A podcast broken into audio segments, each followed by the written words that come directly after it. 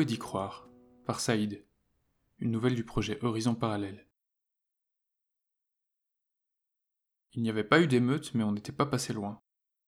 Rudolf avait atteint le stade de la célébrité où il lui fallait entrer par les portes dérobées, les entrées secrètes, les sorties de secours pour faire son apparition sur les salons. Il connaissait mieux les façades arrière et les rues parallèles de tous ces grands bâtiments que beaucoup de gens.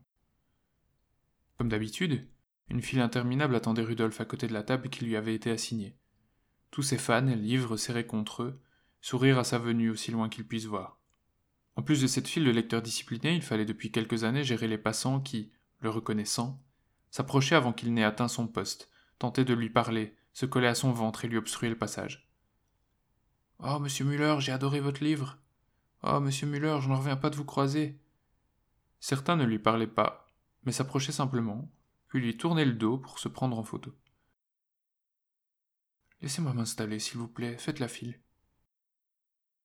Rudolf finissait toujours bien par rejoindre sa table, celle où il passerait les deux prochaines heures à signer des exemplaires de ses ouvrages. Depuis quelque temps maintenant, certaines choses avaient changé. Le public avait changé. Sa science-fiction avait autrefois attiré presque exclusivement de jeunes adultes, souvent des hommes, animés de passions pratiquées en petits groupes, un peu isolés, technophiles, culturellement prêts à ouvrir leur imagination au futur. Aujourd'hui, l'audience avait vieilli, lui aussi et s'était ouverte à un altermondialisme qui lui était inconnu. Des sarouels colorés et des bijoux en bois se perdaient entre les jeans et les t-shirts. L'apparence, Rudolf s'en moquait. C'est ce qu'il avait remarqué en dernier, même si maintenant, c'était ce qui lui sautait aux yeux à chaque fois. Ce qui l'avait surpris en premier, c'était les discussions qu'on avait tenté d'engager avec lui. On lui avait parlé énergie, vibration, bovis, pierre, plantes, et il n'avait su que répondre. Il ne savait toujours pas.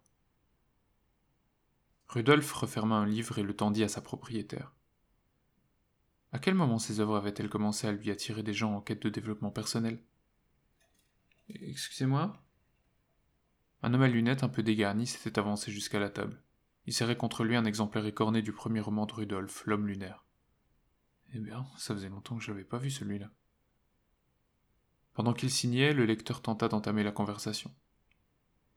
Vous savez, vos livres ont eu beaucoup, vous savez, vos, livres ont fait beaucoup pour moi après mon divorce. Ah oui? Elle m'a tout pris, tout sauf vos bouquins. Alors je les ai lus. Enfin, relus. J'ai appris des choses, vous savez. C'est vrai? Qu'avez-vous appris, par exemple, dans L'homme lunaire? Que nous sommes promis une vie meilleure, que nous devons nous reconnecter au destin. Rudolf faillit tomber de sa chaise. Pardon? Vous avez lu ça dans mon livre? Oui, enfin, c'est l'interprétation qu'on en donne. Il faut s'imprégner de l'énergie du cosmos pour... Euh, mais l'énergie du cosmos, c'est métaphorique. C'est le scénario qui veut que le héros se reconnecte à son destin. Oui, on nous dit parfois que c'est certainement ce que vous diriez, lui répondit le lecteur en souriant. Voyant que l'auteur avait signé son exemplaire, il s'en empara et dit Merci beaucoup, monsieur Muller. Il fit mine de s'éloigner. Attendez, Rudolf se redressa, prêt à suivre le bonhomme s'il le fallait. Ce ne fut pas nécessaire. Quand vous dites qu'on vous a dit ce que je répondrais, de quoi parlez-vous? Le lecteur fouilla ses poches arrière. Il en sortit un document, plié plusieurs fois, qu'il tendit à l'écrivain. J'ai bien cru que vous ne poseriez jamais la question, dit-il tout sourire, avant de disparaître dans la foule qui s'était densifiée. Rudolf jeta un œil à la file des dédicaces, il n'en voyait toujours pas le bout. Il préféra ranger le document dans sa poche intérieure et continuer à signer ses ouvrages, mais ce contenu mystérieux l'obséda pendant de longues heures. Faisant preuve d'une autodiscipline qui l'étonna lui-même, Rudolf parvint à attendre d'être de retour dans sa chambre d'hôtel pour enfin découvrir ce que son lecteur lui avait donné. C'était une brochure qu'il avait repliée en deux. Rudolf la déploya et vit avec stupeur qu'on avait utilisé sa photo sans son autorisation. Il commença à lire et tomba assis sur le lit. La communauté des hommes lunaires accueille toutes celles et tous ceux qui pensent ne plus être en phase avec leur destin. Qu'est-ce que c'est que ce bordel? murmura-t-il. Les ouvrages de l'écrivain Rudolf Müller ont permis de révéler l'essence de l'homme et du surhomme. Révélez avec nous votre énergie intérieure et reconnectez-vous au cosmos grâce à l'interprétation éclairée de ses œuvres. Le reste était du même acabit. Un charabia ésotérique sans queue ni tête, parsemé de références aux notions science-fictionnelles utilisées par Rudolf dans ses livres. Il y avait une adresse mail et un numéro de téléphone. Fallait-il qu'il appelle Ou devait-il directement contacter un avocat? Rudolf envisagea d'abord la seconde option, mais sa curiosité avait été sollicitée. Il se demandait ce qui pouvait bien se passer dans cet endroit. Il se coucha sans prendre de décision et attendit le lendemain pour, en fin de compte, envoyer un email à l'adresse référencée. Il voulait visiter les lieux et rencontrer cette communauté. L'immeuble dont on avait indiqué l'adresse à Rudolf dans une brève réponse ne payait pas de mine. Il ressemblait à un vieux bâtiment scolaire, sale et gris, percé de fenêtres sur toute sa largeur. En entrant, Rudolf tomba sur quelques affiches au mur et réalisa qu'il s'agissait d'un centre culturel. N'importe qui pouvait louer une salle sur base régulière ici. Un planning était juste à côté. Il indiquait les trois réunions hebdomadaires de la communauté des hommes lunaires dans la grande salle. Le rassemblement du jour avait déjà commencé. Il avança un moment sur le carrelage moucheté du bâtiment, jetant un œil par les hublots des portes au hasard. Il lui semblait qu'un murmure se faisait de plus en plus intense. Il finit par apercevoir, par la petite vitre ronde d'une porte, un groupe d'une cinquantaine de personnes assises en tailleur, en tenue détente, tenant près de chacun d'eux un livre. Il semblait s'adonner à une sorte de méditation et balancer la tête de gauche à droite avec douceur, en rythme. Un regard croisa celui de Rudolf, qui fit deux pas en arrière. Qu'est-ce qu'il faisait là exactement? Confus, surpris, il reprit la direction de la sortie d'un pas pressé. Mais je m'en fous qu'il ne soit pas méchant, je veux le nom d'un avocat pour leur mettre un procès au cul. Rudolf s'était réfugié dans un café non loin du centre culturel où il avait aperçu ces hommes et ces femmes, affairés à mettre en pratique sa prose d'une bien étrange manière. Passablement énervé, il téléphonait à son éditeur. Un motif? L'avocat trouvera bien un motif. J'ai besoin du nom d'un avocat, John. Monsieur Muller? Une femme s'était approchée de sa table. Il la regarda de bas en haut. Elle avait le genre de tenue décontractée qu'il avait vu par le hublot, et souriait beaucoup trop. Monsieur Muller? répéta-t-elle. C'est bien vous? Je te rappelle, dit Rudolf dans le combiné avant de répondre par l'affirmative. Je ne reviens pas de vous rencontrer. Est-ce que je peux m'asseoir? La politesse de Rudolf précéda sa raison. Il avait déjà dit oui avant d'avoir eu le temps de trouver que c'était une mauvaise idée. Je m'appelle Nadia. Vous faites partie de ces gens qui suivent des cours sur base de mes bouquins? Elle répondit après un bref silence. Non, regagne ces cours. Mais qu'est-ce que vous leur trouvez? J'écris de la science-fiction, ouais, j'écris pas des remèdes à la spiritualité. J'ai l'impression, monsieur Muller, que vous ne réalisez pas bien à quel point ce que vous écrivez aide les gens. Vos personnages ont un parcours de vie, mènent une quête, une quête que nous pouvons tous mener dans cette réalité. Elle avait dit cette réalité, et ça n'avait pas échappé à Rudolf. Trop de questions lui encombraient l'esprit cependant pour qu'il parvienne à en formuler une seule. Vous devriez venir les rencontrer, dit-elle après un monologue qui avait duré quelques minutes. Les rencontrer? C'est pour ça que vous étiez venu, non? Pour nous voir? Pour les voir? Nadia se leva. Allez, venez. Poussé dans les retranchements de sa curiosité, Rudolf la suivit jusqu'au bâtiment qu'il avait fui si rapidement.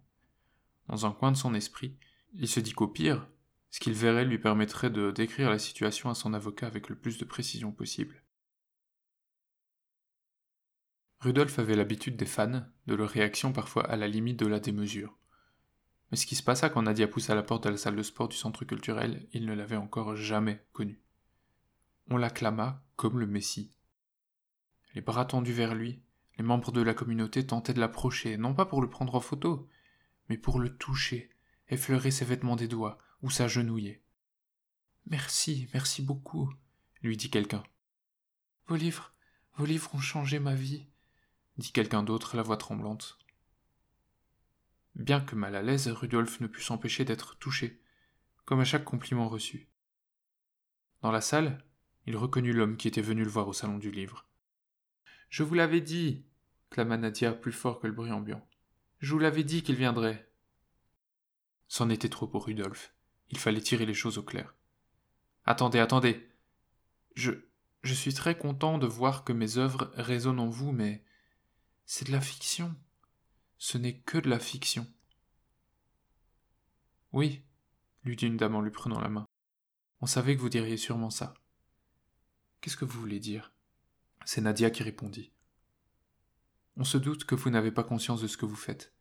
Et qu'est-ce que je fais? Vous nous transmettez des informations venues des mondes parallèles. Elle continua ses explications. La communauté croyait que les histoires de Rudolf n'étaient pas de la fiction, mais une porte ouverte vers des mondes à part, qui existaient vraiment quelque part, à un autre moment. Il n'était pas un inventeur, il était un vecteur. C'est un non-sens, j'imagine, ces histoires, ces lieux, ces personnages. Mais vous dites vous-même que certains lieux, que certaines décisions des personnages vous échappent, s'imposent à vous. Mais c'est l'inspiration qui veut ça, c'est, c'est comme ça que ça marche. Mais pourtant, des centaines d'apprentis auteurs assistent à vos masterclass en essayant de comprendre comment accéder à cet état d'inspiration. C'est donc bien qu'ils n'y arrivent pas. Je, je, je voudrais pas me montrer grossier, mais je pense que vous avez tort. Tout ce discours perturbait Rudolf. Que la source de son imagination vienne d'ailleurs, d'un monde parallèle, il y avait déjà pensé, bien sûr, Jusque-là, cette idée saugrenue, presque une histoire à raconter à elle toute seule, n'avait jamais quitté son cerveau. L'entendre ici, formulé par quelqu'un d'autre, était très perturbant. Rudolf pensa à Philippe Kedic, lui aussi atteint de ce sentiment d'idée venue d'ailleurs, de lui comme transmetteur plutôt que créateur à la fin de sa vie. Il ne voulait pas sombrer dans la même tourmente. Monsieur Müller, pouvez-vous prouver que votre inspiration ne vient pas d'univers parallèles avec lesquels vous maintenez en connexion? Rudolf resta silencieux plusieurs secondes. Non, non, je ne peux pas. Il n'existe pourtant que ces deux possibilités. Il y a une chance sur deux pour que ce soit le cas. N'est-ce pas suffisant pour au moins éprouver un doute? Le cerveau de Rudolf entra en ébullition. Il ne trouvait pas le moyen de contrer cet argument incroyable. Vous savez, monsieur Müller, certains d'entre nous ont perdu un proche, comme vous et votre père. C'était le coup de grâce. Rudolf retint ses larmes, pris de colère et de tristesse. Il avait dû dire ça dans une interview quelconque, mais, mis à nu, pris au dépourvu, désormais convaincu de laisser une place au doute quant à l'origine de ses propres idées, il demanda Apprenez-moi. Il regardait tous ses adeptes autour de lui.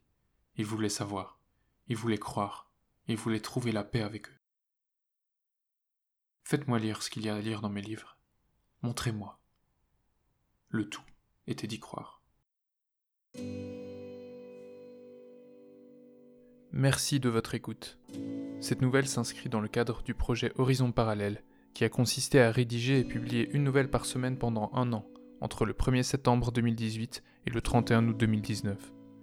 Tous les textes sont accessibles gratuitement et ont été placés sous les licences Art Libre et Creative Commons Attribution Partage dans les mêmes conditions. Retrouvez-les sur sedwords.org. Et si vous êtes accro au papier et au collector, procurez-vous à la même adresse les recueils papier du projet, imprimés maison et reliés à la main. Au texte et à la voix, Saïd. Musique Stranger par Aerocity, une œuvre sous licence Creative Commons Attribution Partage dans les mêmes conditions. A très vite pour une nouvelle plongée dans les horizons parallèles.